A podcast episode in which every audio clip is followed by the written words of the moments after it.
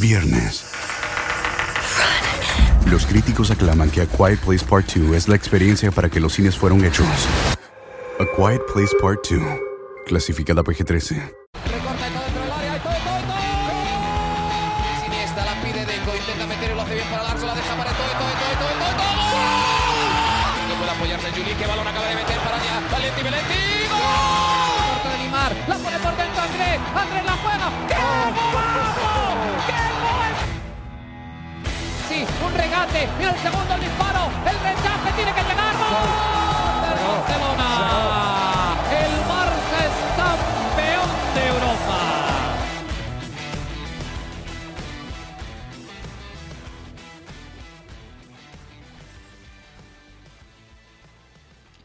Buenas noches amigos de ADN Barça, bienvenidos a nuestro análisis post partido, la victoria del Fútbol Club Barcelona 2 a 1 ante el Dinamo Kiev, un partido que pintaba para goleada, parecía que el Barça iba a jugar tranquilo por fin un partido y que iba a ser una fiesta de goles en el Camp Nou y terminó siendo Marc-André Ter Stegen el futuro capitán del Barça algún día, si se lo permiten, el héroe de la jornada del día de hoy. Conmigo esta noche van a estar Mariana Guzmán, como siempre, desde Barcelona y Juan Carlos Villegas desde algún lugar de los Estados Unidos todavía, donde no se ha definido el total de votos en las elecciones presidenciales. ¿Cómo están? Buenas noches. Eres como Waldo, hay que buscarte, hay que buscarte. Ya, ya me da intriga. ¿Dónde está Juan Carlos? ¿En qué lugar? Por ahí. Hola Juan Carlos, hola Alejandro. Una, una noche que deja muchos titulares como un Barcelona apático, o un Ter Stegen en positivo. Eh, son los titulares que hemos visto en la noche de hoy. El partido acaba de terminar hace, bueno, apenas 30 minutitos y, ya saltan las reacciones de, como bien lo decías, un partido que pintaba de goleada, ¿no? Que podía ser, entre comillas, sencillo, con además un equipo con unas bajas por el, por el COVID y resultó en una exhibición de Ter Stegen que que llegó en mejor forma que nunca, llegó como si nunca hubiera estado fuera de, del terreno de juego y también con un portero de 18 años, uh -huh. maravilloso, que además era su segundo partido. En un, eh, bueno, como profesional, ¿no? Y, sí. y, vino a tener ese desempeño tan, tan fabuloso. Así que, mmm, así como el otro día te dije, eh, lo comenté en el podcast, que a veces uno veía resultados negativos y decía, oye, no te quedes con el resultado, hay que ver el juego, porque aunque el resultado haya sido malo, el juego necesariamente no fue así. Hoy me sí. pasa exactamente lo contrario. Tenemos un resultado positivo con unas sensaciones bastante pobres. Un, un, equipo que parece que tiene unas baterías los primeros 15 minutos, ¿no? Cuando, cuando pones así la maquinita, ta, ta, ta, ta, ta, y luego se va quedando sin energía y va a ser como una referencia súper noventosa, pero seguro la gente que nos está viendo no va a tener ni idea de lo que estoy diciendo. Así que simplemente voy a decir que se fue quedando sin energía el, el Barça y que las reacciones de Kuman son una son como una galería de memes y de stickers, ¿no? Cada vez como lunes, o sea, es para, hay tantas caras que se pueden usar y bueno, esas son las sensaciones. Un, un Barcelona eh, pobre o un Barcelona que, que todavía no, no llega a lo que está buscando. Lo comentaba Piqué ahora hace un ratito a los micrófonos. Decía que poco a poco eh, que es un, bueno, lo que hablamos, que es una transición, que ya cambiaron de junta directiva, que el Barça hace poco iba cada vez peor, que ahora, bueno, va mejor, pero que es una transición.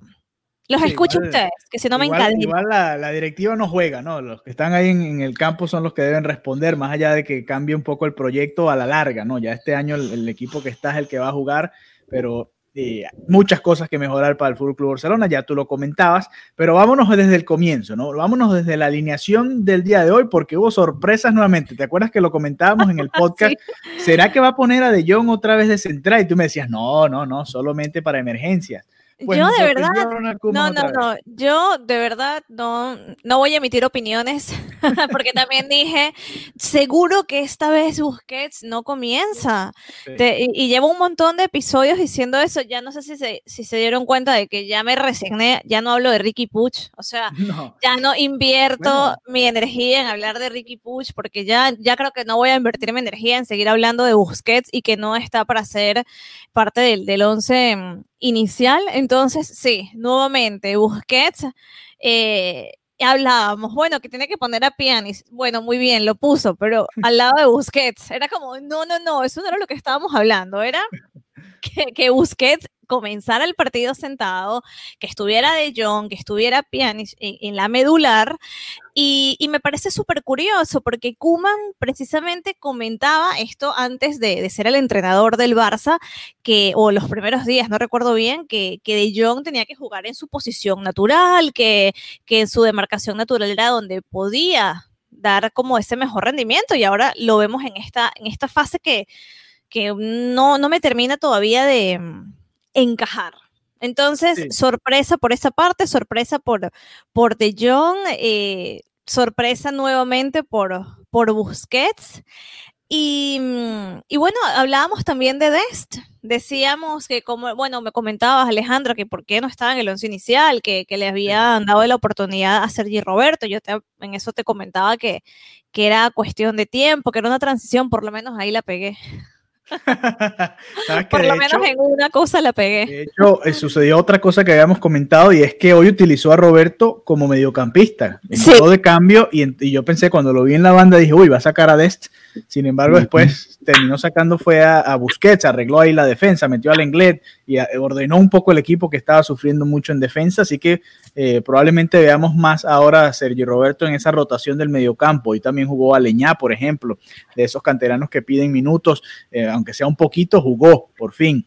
Eh, uno de esos jugadores que podría estar tomando esos minutos que está teniendo Busquets es precisamente Aleñá, más allá de también eh, Ricky Puch, que ya lo mencionabas. Juan, a ver, el Barça tuvo muchas oportunidades al comienzo, ¿no? Incluyendo, eh, precisamente hablando de Dest, un desborde de Dest, pase de Messi, nos recordó tanto a, cuando pasaba Dani Alves por esa banda y Messi le daba la pelota y Alves hacía alguna diablura o centraba o driblaba a alguien o disparaba. Dest hace el centro y Pedri pega el, balón del poste y ahí estuvo el 2 a 0 para el Barça. Eh, se vieron los mejores minutos quizás del Barça en la Champions en esos primeros 10 minutos. Después se fue diluyendo el equipo poco a poco, lo que falla Griezmann ya uno no encuentra adjetivos para describir el gol que se acaba de, comer Griezmann. Uno empezaba, increíble el gol que se acaba de comer Griezmann, imperdonable. Eh, eh, es, que, es, que, es que no hay explicación posible. Uno ve el, rebote, le queda a Griezmann y uno dice gol. Cualquier delantero decente de Europa es gol. Con Griezmann simplemente el balón no está entrando. Coméntanos un poco esa situación. ¿Qué le está pasando al francés? ¿Qué te ha dicho Antoine Griezmann cuando hablas con él? Por sí, no, el otro día hablábamos, me hizo una llamada para preguntarme cuál iba a ser el resultado de las elecciones de Estados Unidos. Le dije que eso... Todavía, Todavía está esperando. Pero le dije que tiene que relajarse un poco y que si eso no pasa, vamos a seguir fallando goles y es lo que pasó. Se nota la presión, ¿no? La presión en, en la cara de Griezmann cada vez que falla un gol es evidente, ¿no? No está pasando por un buen momento tampoco en lo emocional y es normal, ¿no? A ti te pagan obviamente por jugar bien, pero mucho de lo que le pagan a Griezmann es para hacer goles, para sobre todo hacer ese tipo de goles. Si es una jugada eh, complicada para definir y no puedes definirla, bueno, ok, pero este tipo de goles tienes que hacerlos, ¿no, Mariana? Yo creo que es algo totalmente emocional, yo, yo pensaría que él necesita ese refuerzo de un psicólogo deportivo, de, de, un coach, porque la presión es fuerte, porque el momento en el club es fuerte y porque lo están señalando constantemente. Y eso, eso afecta, es un, es un ser humano. Yo, yo pensaría que él tiene que tener esa motivación y tiene que saber gestionar esa presión. Para mí es algo más allá de, de un error humano que cualquiera le puede pasar viendo y analizando lo que ha pasado en estos partidos, yo creo que la solución sería buscar un coach que, pueda guiarlo, que pueda apoyarlo y, casualmente hace unos días estaba viendo una información de, una psicóloga de, la cantera, del, que estuvo con el Barça, eh, también con el primer equipo, con el, con el, con el equipo de básquet, que es muy prestigioso, se llama Inma Puch, y ahora viendo ese error de, de Griezmann, pienso, bueno, llámenla, llámenla porque pienso que puede ser bastante, bastante útil. Griezmann no es un jugador para hacer ese error. O sea, no es, no es que no es acorde a su calidad. Algo pasa y yo creo que, es momento de, también ver más allá de lo, de lo que está pasando en el terreno, cómo se puede gestionar y ayudar al jugador a que vuelva a rendir. Sí, yo creo que también algo que se podrían hacer es, uno por parte de Kuman, es no hacerlo titular y tratar de ponerlo en, partidos que ya estén resueltos, donde no haya ningún tipo de presión, donde simplemente tenga que estar, si hace gol bien, si no, no pasa nada. Aunque el otro día marcó el gol del empate, ¿no? Contra Por lo menos, sí. Tiene esos momentos que tú dices, bueno, ok, hizo el gol Griezmann y quizás se vaya a recuperar de ahora en adelante y después falla este contra el Dinamo Kiev, que hubiese cambiado totalmente el, partido, ¿no? Era 2 a 0 antes del minuto 10, era jugar más tranquilos, era eh, hacer algo distinto, ¿no? De este partido que al final el Barça termina eh, sufriendo. Eh, los problemas defensivos, sobre todo en la segunda mitad. En la primera mitad, la verdad que el, marcador quedó 1 a 0 porque el Barça no pudo terminar de aprovechar oportunidades, ¿no? conté hasta seis oportunidades claras, incluyendo el penal.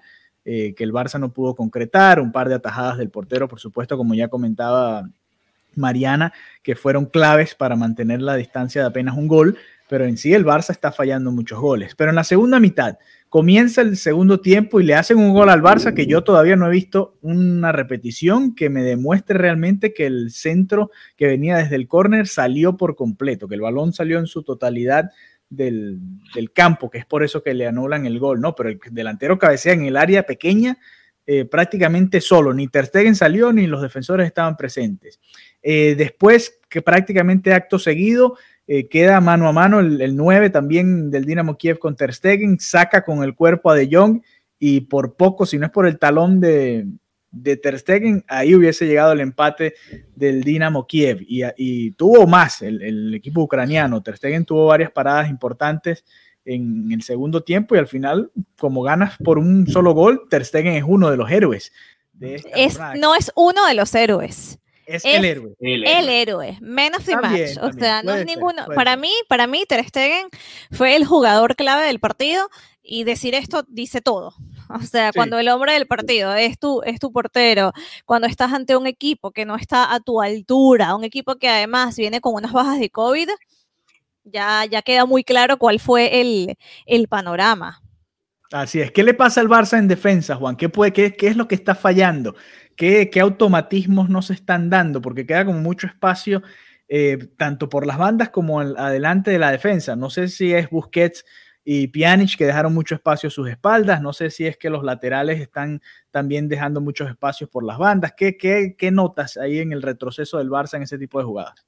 Sí, lo que se ve es que siempre Alba y, y Dest van a quedar abiertos sobre el costado. Y lo único que quedan en defensa en verdad es Piqué como un uno y tienes a De Jong, Busquets y Pjanic que por lo general está un poco más uh, adelantado. Entonces tienes a cuatro jugadores de los cuales dos y medio son muy lentos y no tienes a nadie que te proteja el costado. Entonces, una de las A ver, a ver, ya va, ya va. Dos y medio son muy lentos. ¿Quién es el medio? no sé si te han hecho Busquets. Porque a Alba, Alba, le está costando mucho regresar, ¿no? Ya en la temporada que viene creo que lo vamos a tener que utilizar nada más de, de wing y allá y que no tenga que depender tanto, porque le cuesta el, el, retroceso. Entonces tú dices que Pjanic también se notó un poco lento en el retroceso el día de hoy. Ok, adelante. Sí, entonces es una de las soluciones porque lo que se vio en los partidos anteriores es que, por ejemplo, Dest o Sergi Roberto quedaba un poco más retrasado, entonces tenía cinco personas para defender. En este caso tienes cuatro, de los cuales la mayoría son lentos. Entonces tienes más espacio y menos personas para recorrerlo. Sufrieron muchísimo. El más rápido de todos ellos es Gerard Piqué. o de Jong. Bueno, de Jong, imagínate. O de Jong, pero, de Jong no tiene el cuerpo que puede tener Piqué, que, en el momento del choque puede aguantar eh, y, por lo menos desviar un poco al 9. Así que bueno, muchos, muchos problemas del Barça en defensa y como decía Mariana, Ter Stegen termina siendo uno de los claves para, para estos tres puntos del Barcelona. La situación en la Champions es como totalmente lo opuesto en la liga, ¿no? En la liga a veces se juega mejor, pero no salen los resultados. En la Champions han tenido un par de partidos sospechosos contra el Ferencváros y contra el Dinamo Kiev. Sin embargo, tienen nueve puntos y están ya virtualmente clasificados a la segunda eh, fase de la Liga de Campeones de Europa. Así que ahí tienen los dos, las dos cosas que te pueden suceder, jugar bien y no sacar los resultados y vean dónde está el Barça en la liga, o no jugar del todo bien y sacar los resultados y estar cómodos en la Champions. claro, pero es, que, es interesante la, la, polaridad que planteas. Lo que pasa es cuánto tiempo más se puede mantener eh, que este juego te dé para la Champions. No, no, no mucho. Un, equipo grande hoy eh, hubiese ganado en el Camp Nou. hubiese barrido al Barça. Sí, Sí, con lo las más ocasiones que preocupante- falló el Barça, eh, un equipo grande ganaba hoy en el Camp Nou. Sí, lo más preocupante es que una de las cosas que veníamos notando, sobre todo en la liga, es que el problema del Barcelona es que concedía primero. Pasó en Getafe, pasó en Sevilla, pasó contra el Real Madrid, pasó contra el Alavés. Sí. Bueno, sí, ¿no? Sí, contra Sí, el sí, Alavés. sí, que hicieron el, el gol que se hicieron ahí neto. En y- cambio, hoy era el partido perfecto. Arrancaste ganando los cinco primeros minutos. Pero la Claro. falta de definición, y creo que hubo mucha falla en ese penúltimo pase, o hubo pases muy forzados, sobre todo por- con Pedri, sobre todo con Ujú. que no encontraban esa conexión y se perdían balones donde no se tenían que perder, y ahí, de ahí venían las contras que obviamente terminó Ter Stegen siendo el héroe. Así es, así es. Así que el Barça sufre, pero gana hoy aquí en, en- en la Liga de Campeones de Europa. Es líder, la Juventus le sigue con seis puntos. Lamentablemente ese duelo va a llegar, ese duelo de vuelta en el Camp Nou Barça-Juve, va a llegar, es la sexta fecha, así que probablemente los dos lleguen clasificados y va, si acaso va a definir eh, quién va a ser el primer lugar del grupo en su momento, si acaso, pues, si, si no va a ser prácticamente un amistoso entre Cristiano Ronaldo y Messi y sus amigos ahí en el Camp Nou y bueno, vamos a ver qué va sucediendo. Eh, Mariana, de los cambios, hoy cambios interesantes porque Sí, sí, vimos sí. caras nuevas, no, no, no fue el mismo cambio de siempre. La entrada de Sergio Roberto al mediocampo, la entrada de, por ejemplo, de Aleñá en el mediocampo A mí, también. esa, a mí eso me emocionó porque una de las cosas que siempre comentamos aquí en ADN Barça es precisamente eh, el, el ingreso ¿no? de, de frescura. Entonces, Aleñá me- merecía esa oportunidad. Eh, no, no recuerdo si desde que volvió al Barça, creo que sí, ¿no? No, no, había, no había disputado minutos. En la Champions no. En la te voy a- Champions. voy a buscar en- Oficiales no. voy a solo buscar los en amistosos. Liga. Exacto, entonces, bueno, eh, por esa parte me alegré muchísimo por él. eh, es un muy buen jugador, pienso que inclusive merece más minutos y eso me, me alegró. Me alegra mucho cuando le dan la oportunidad a, a- a personas que sabemos que tienen esa capacidad. No voy a repetirme con, con Ricky Puch, pero igual en muchos momentos, bueno, que sí me estoy repitiendo, pero en muchos momentos del partido también decía, oye, esto sería diferente y me parece que va a, van a pasar los partidos y no, no va a contar ni un minuto con, con Puch. Ya hoy lo vimos, ¿no? Que le dio esta oportunidad a Leña, que también igual me, me alegra mucho, así como me alegró ver a la titularidad de Des, que también lo habíamos comentado en, en Sí. el episodio anterior. Em, en lo que es la delantera, la juventud. Hablaba también Kuman sobre Ansu Fati, que, que hay que perfeccionar esa concentración, ¿no? Eh, en el momento de definir. Entonces, bueno, Ansu Fati es un diamante en bruto, ¿no? Poco a poco va, va saliendo lo mejor, pero bastante que le ha dado. Igual pienso que, por ejemplo, hoy pudo haber sido eh, esa noche donde él pudiera anotar, estuvo cerquita eh, en, esa, en esa oportunidad que iba a ser un golazo. Bueno, creo que es la que termina en el disparo de Griezmann, ¿no? Sí, sí, Que él hace el recorte hacia adentro, dispara al segundo poste, la muy buena parada del portero del Kiev y después Griezmann falla el, exacto. el rebote. Exacto. Mira, eh, revisando los datos de Aleñá, es exactamente el primer juego que disputa, los primeros minutos, había sido Después, en los seis partidos de liga y los dos de Champions anteriores, así que es la primera vez que juega, aunque sea siete minutitos, ¿no? Esos cambios a última hora tampoco son, eh, son de esos que nos molestan, ya lo hemos comentado acá, pero bueno, por lo menos jugó un poco. Eh, Sergio Roberto en el mediocampo, ¿les gusta eh, Sergio Roberto o Aleñá, cualquiera de los dos? ¿Les gusta? ¿Creen que eh, de aquí en adelante va- van a tomar más minutos de, de Pjanic o de Busquets, por ejemplo, en, en la liga o en la Champions? Sí, es que esa es una de las frustraciones con Kuman, porque teniendo a Sergi Roberto, teniendo a Leñá, teniendo a Pjanic, teniendo a De Jong, Sí, hay incluso a bastantes opciones en el mediocampo. Sí. ¿por qué insistir con Busquets? Y además resaltar una cosa más, sacaste a Pjanic al 60 Ujú. y a Busquets al 74. Sí, sí. Por Dios, No tiene ningún tipo de sentido. Sí, por sí. Dios. Y además saca, a Leñá le diste que 10 minutos si acaso. No sé, Sí, una sí, vez más. con el descuento, sí. Porque además to- yo lo noté desde el primer tiempo que Pedri tenía que salir.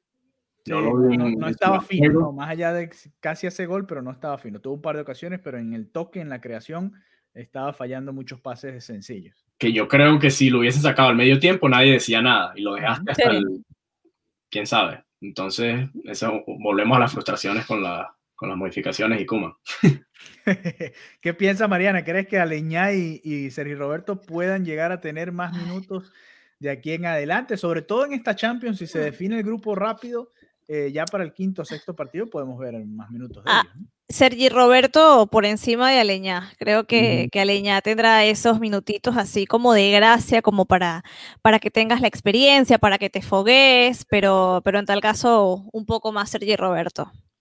Sí, y bueno, ya cuando hablábamos de Puch, si no juega ahora que no está Coutinho y con un partido malo de Pedri, creo que eh, va a ser difícil que vea minutos, ¿no? Porque esa posición donde estaba jugando Pedri hoy es donde precisamente podemos ver a, un Ricky Puch, ¿no? De 10, aprovechando que no está Coutinho, si Pedri tuvo un mal partido, Puch hubiese sido una apuesta interesante en, la segunda mitad, le cambiaba la dinámica. No entiendo por qué no lo toma en cuenta, no lo entiendo, era, era, y ya hay varios partidos que he visto donde, bueno, ¿qué pasa si metes a, a Puch y, simplemente no, no parece estar? Luego me recuerdo cuando se generó toda la controversia en la que él le decía que, que no iba a contar con él y luego después de toda la marea, dijo, bueno, no dije eso, dije que estaba complicado que tuviera minutos y que un jugador como él debe buscar precisamente esa continuidad, pero yo creo que algo hay que desde un primer momento Kuman ya había descartado contar con Pucha, si sean estos últimos minutos o poder jugar con él, porque ha experimentado y, y bueno, nada, Perfecto, perfecto. Bueno, igual de aquí en adelante vamos a ver qué sucede. También la situación en, la Champions League le va a permitir al Barça también rotar un poco si se clasifica temprano. Puede probar ahí alguna que otra opción en ese sentido para tratar de, también involucrar un poco más a los, a los, jugadores, ¿no? Porque le ha costado al Barça y, no ha rotado tanto como hubiese podido hacerlo, sobre todo eh, después de fecha FIFA, sobre todo Champions League, pudo haber habido un poquito más de rotación. Yo entiendo que Kuman quizás quiera como terminar de instalar la idea y que el equipo juegue bien a, su manera y que se note y que se vea y que ya se generen esos automatismos, pero eh, ¿por qué no? Ahí tiene, para eso tienes la plantilla, ¿no? Aprovechar que están eh, saludables. Fíjate que la lesión de Coutinho es muscular. Puede haber tenido que ver con, con, esa falta de rotación, ¿no? Aunque Coutinho fue suplente en, en el partido que ellos eh, pierden contra el Getafe, él viene de cambio, él no jugó como titular en aquel partido. Pero igual, eh, no ha sido, eh, quizás la rotación no ha sido tanta en ese sentido y Kuman puede arriesgarse un poco más. De cara al partido contra el Betis, este fin de semana, a ver, Juan, ¿qué piensas que va a hacer Ronald Kuman? ¿Qué jugadores pueden cambiar? ¿Qué jugadores pueden entrar o salir? El sistema sabemos que no es negociable. Sé que es difícil entrar en la cabeza de Kuman, que siempre sale con alguna sorpresa. Pero, ¿qué, te gustaría ver? Vamos a ponerlo así, para no pensar como Kuman, porque es imposible. Voy a hacer qué le gustaría a Juan, qué le gustaría a Mariana y qué me gustaría a mí, y ahí lo, lo debatimos. A ver. Vale. Adelante, Mariana, primero las damas. A ver, a ver, ¿qué me gustaría a mí? Obviamente mantenemos el esquema porque ya sabemos que el sistema no, no, no va a cambiar. Exacto. Eh, eh em, Grisman, sí, con, la atención de Inma Puch como coach, pero, pero creo que eh, Grisman, bueno, apostando por supuesto por Ansu Fati, por Leonel Messi, eh, Dembélé. ¿Te gusta Dembélé desde el comienzo? Ok. Sí. Sí, sí, sí. en el, en el medio campo. De Jong. Yo. Los inventos. Ajá. Y Busquets, no, mentira. Ah, bueno, si es lo que te gusta, está bien, aquí no, buscamos a nadie. No, no, no, pensaría, pensaría eh, con Pjanic. Ok.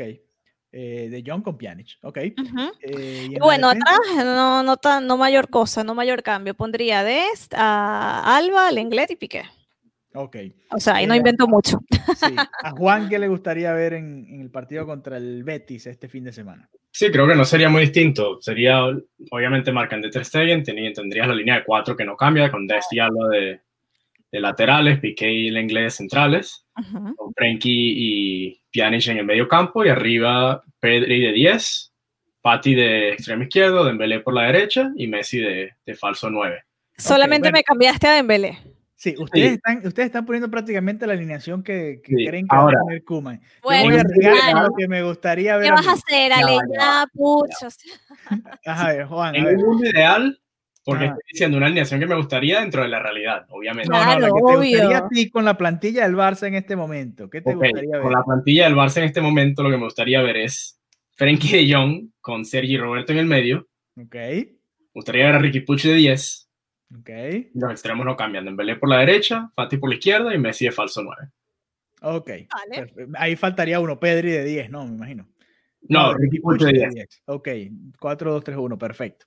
Ok, yo, yo eh, me, me voy a ir por ahí, pero sabes que este año Dembélé cuando ha empezado no ha tenido sus mejores partidos, ¿no? Quizás el de la Juventus ha sido el único que empezó a todo tren y además marcó el gol y, y abrió ese partido, pero después le dieron la titularidad en la liga, por ejemplo, y, y la verdad la primera mitad que tuvo contra el Alavés fue realmente terrible, ¿no? De hecho, Y ahora, el problema con Dembélé es que las titularidades que le dieron, aparte de la Juventus, fueron Ujú. Alavés y Getafe, que son equipos que se cierran muchísimo. muy cerrado, sí. Sí, entonces si no tienes espacio, yo más bien apostaría por un trincado, por cualquier otro, y que puedas meter a Dembélé con, con más tiempo y espacio. Pero creo que en un equipo contra el Betis que tiene una propuesta un poquito más ofensiva, sí puede ser Sí, una buena. sí. El Betis va a salir un poco más, ¿no? No se va a encerrar como el Sí, ¿no? hoy, o, o el Getafe o el Alavés aquel día, eh, ni mucho menos. Entonces, ok, eh, yo, yo dejaría a Dembélé en el banco igual. A mí me gusta más Ansu Fati por la izquierda.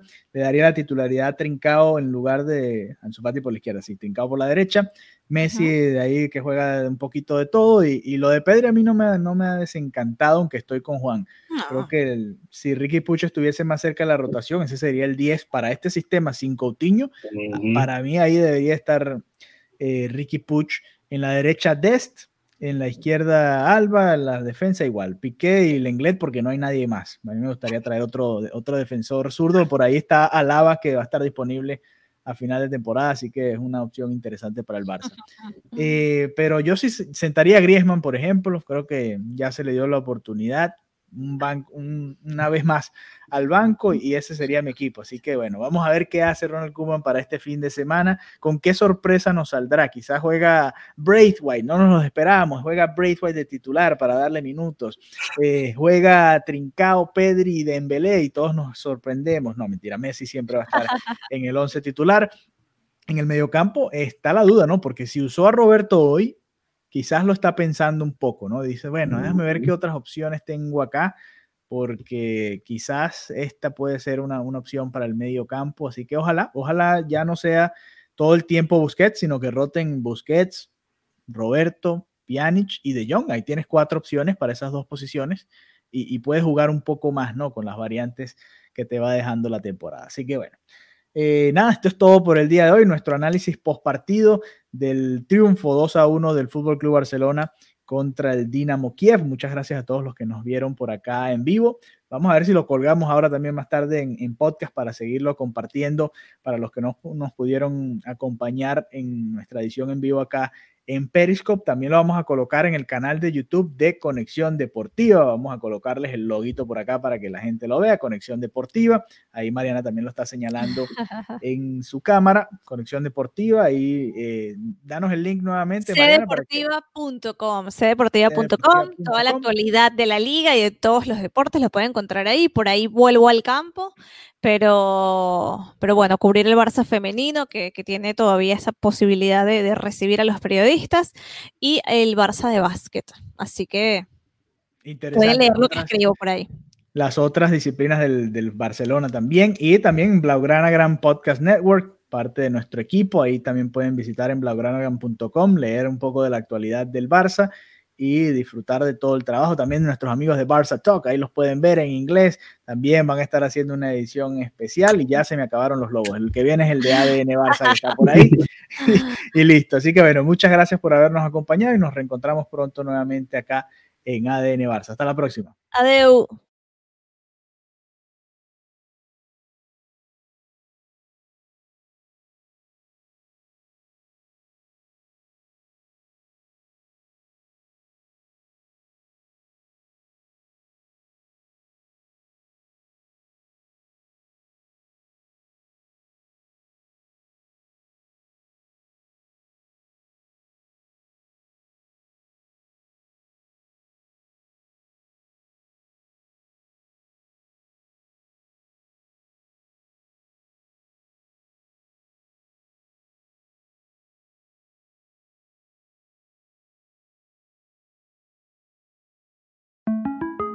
Para celebrar los precios sorprendentemente bajos de State Farm, le dimos una letra sorprendente a esta canción. Sorprendente, State Farm es. esos precios tan bajos, ahorro mes a mes. Sorprendente, State Farm es. Yo quiero esos precios bajos, ahorrar es un placer. Como un buen vecino, State Farm está ahí. Every year, compliance regulations change thousands of times, and every year, ADP makes thousands of seamless platform updates so businesses can focus on everything else, like running their business. Grow stronger with ADP HR, talent, time, and payroll.